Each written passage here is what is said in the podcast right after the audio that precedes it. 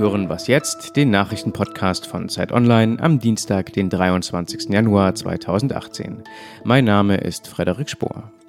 US-Präsident Trump schlägt seinem Volk aufs Gemüt, mit welchen Folgen? Und wir sprechen darüber, ob wir uns nun mit großen Schritten einer neuen großen Koalition nähern. Aber zuerst kurz die Nachrichten. Die Staatsbediensteten in den USA gehen wieder zur Arbeit. Republikaner und Demokraten haben sich auf einen Übergangshaushalt geeinigt. Allerdings ist es eben nur ein Übergangshaushalt. Der gilt bis zum 8. Februar, dann droht ein neuer Stillstand. Eine Einigung auf einen Haushalt ist auch deswegen so schwierig, weil die Demokraten für eine Zustimmung Garantien für 700.000 junge Migranten fordern. Vor Beginn der Koalitionsverhandlungen diskutiert die SPD über die Rolle ihres Parteichefs. Martin Schulz darf kein Ministeramt übernehmen, sagt der wohl künftige SPD-Chef aus Thüringen, Wolfgang Tiefensee. Zahlreiche Sozialdemokraten fordern außerdem Punkte wie Familiennachzug nachzuverhandeln. Unionsfraktionschef Volker Kauder mahnt unterdessen zur Eile.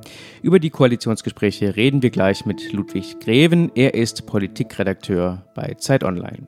Der Redaktionsschluss für diesen Podcast ist 5 Uhr.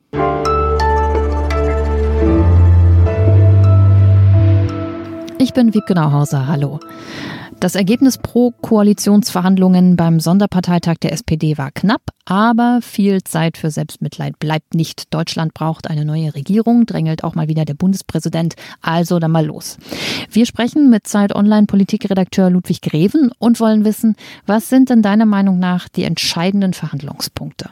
Es geht um drei Punkte, die klingen technisch und kompliziert, aber bewegen schon sehr viele Menschen. Es geht einmal, das ist der wichtigste Punkt wohl, die sogenannte sachgrundlose Befristung von Arbeitsverträgen. Das betrifft vor allem die Berufseinsteiger, die heute eigentlich durch die Bank immer mit ein oder zwei Jahresverträgen eingestellt werden, wenn man so will, eine verlängerte Probezeit, in der sie eben prekär beschäftigt sind.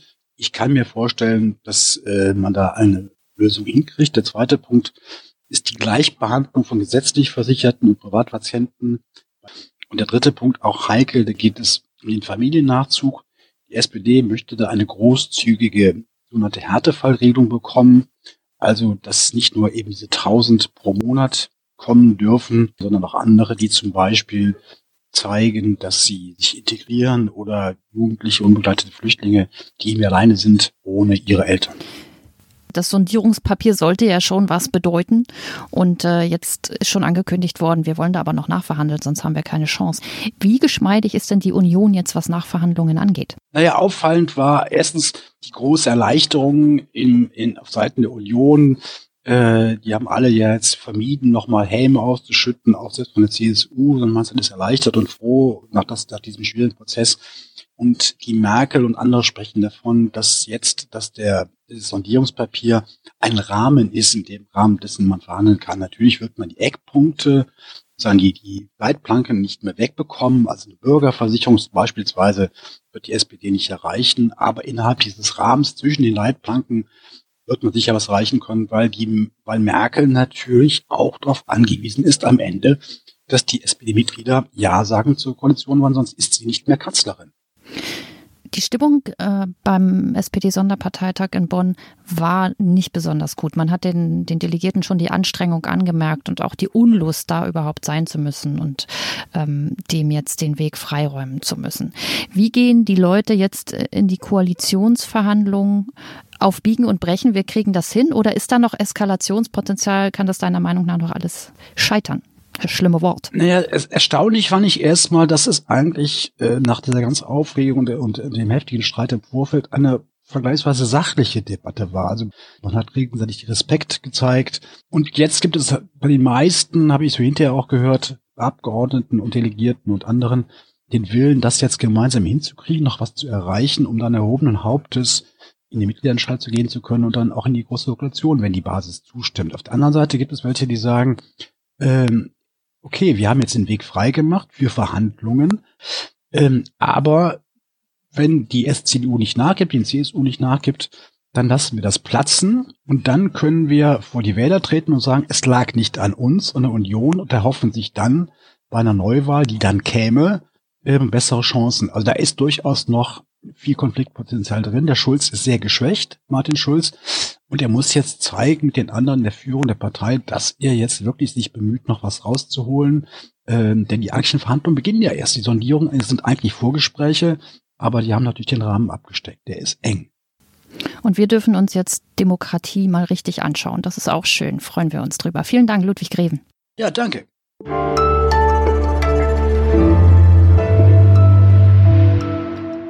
Und sonst so? Die Oscar-Nominierungen werden heute bekannt gegeben. Die Filme werden sich dabei im Hintergrund halten müssen. Interessanter ist, wie viele weiße Männer und ihre Produkte nominiert werden und ob die Skandale um sexuelle Belästigung und Missbrauch schon jetzt ihre Schatten auf die Veranstaltung werfen. Fun Fact: In 89 Jahren Oscar-Geschichte wurden 85 Mal nur Männer in der Kategorie Bester Regisseur nominiert. Verliehen werden die Oscars am 4. März.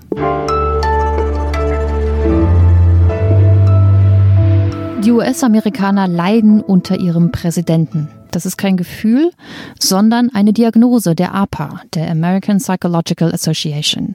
Trump macht demnach psychisch krank. Sven Stockram aus dem Zeit Online Wissensressort hat sich mit dem Thema beschäftigt. Grüße dich.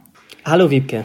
Die US-Amerikaner sind also gestresst vom, von ihrem Präsidenten und zwar nicht nur die, die ihn nicht gewählt haben. Also wie kann denn das sein, dass man erst jemanden wählt und dann ist man so gestresst von ihm?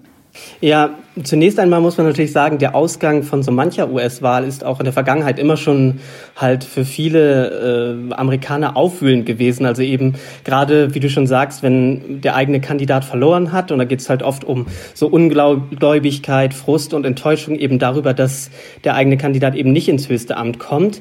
Das ist halt nichts Ungewöhnliches. In der Regel lässt dies aber nach einigen Wochen oder eben auch halt irgendwie nach Monaten dann schon nach und eben einfach, das sehen wir halt einmal im Moment halt einfach nicht. Und äh, das ist dieses Mal anders und womöglich auch im, in diesem Ausmaß beispiellos. Und eben auch, wie du auch schon gesagt hast, gilt es halt auch für Leute, die äh, Trump eben gewählt haben. Und damit ist der Stress von vielen Amerikanern eben auch politischer als äh, jemals zuvor. Und früher äh, gab es so eine Art Stoßdämpfer zwischen Politik und Persönlichem. Das hat mir ein führender Psychologe auch gesagt. Äh, und der sagt, Amerikaner konnten nachts noch schlafen und das sei jetzt eben nicht mehr so. Und es ist halt auch nicht verwunderlich in diesem Zusammenhang, dass halt eine Mehrheit der Erwachsenen über alle Altersklassen hinweg in den USA sagt, dass sie ihr Land gerade am tiefsten historischen Punkt angekommen sehen, an den sie sich erinnern können. Und das größte Problem und weshalb es auch so gefährlich ist, ist halt, dass diese Unsicherheit und die Unberechenbarkeit, die dieser Präsident halt mit seinen Entscheidungen auch hervorruft, äh, das ist sozusagen das Gefährliche. Dadurch fühlen sich Menschen existenziell bedroht und das geht halt eben dramatisch auf die Psyche. Und was sind das jetzt genau für ja, ganz klassische Anzeichen von psychischer Instabilität, die sich da zeigen?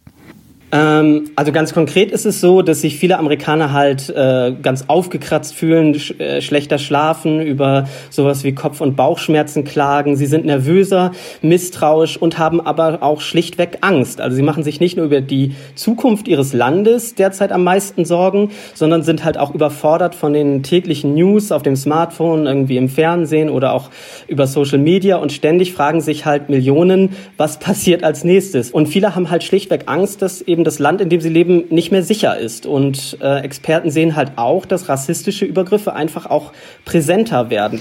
Es gibt ja bei psychischen Belastungen oft Folgen, die erst später eintreten, die man dann gar nicht mehr so richtig zurückverfolgen kann. Gibt es hier sowas auch?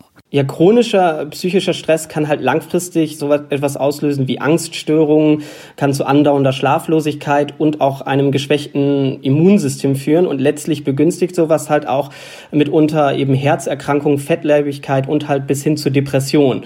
Und auf Dauer äh, kann sowas natürlich auch schnell zu, sage ich mal, Arbeitsunfähigkeit führen und das geht irgendwann natürlich auch auf die Wirtschaft eines Landes. Und was Forscher halt auch wissen, ist äh, eben auch allein die Sorge um den Verlust äh, äh, zum Beispiel der Krankenversicherung oder anderer sozialer Leistungen kann äh, eben auch psychische Erkrankungen begünstigen. Und damit sinkt sozusagen derzeit nicht nur das kollektive Selbstwertgefühl der USA, sondern es hat eben auch ganz äh, konkrete und auch dramatische gesundheitliche Folgen. Vielen Dank dir, Sven Stockram aus dem Ressort Wissen bei Zeit Online. Das war der Nachrichtenpodcast Was jetzt und den gibt es auch morgen wieder. Bis dahin.